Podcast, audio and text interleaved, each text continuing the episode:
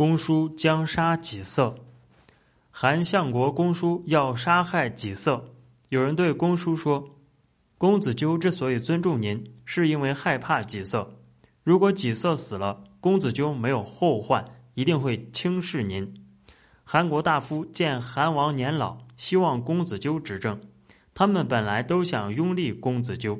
公子纠在外没有己色的后患，在内接受朱大夫来辅佐自己，您一定会被看清。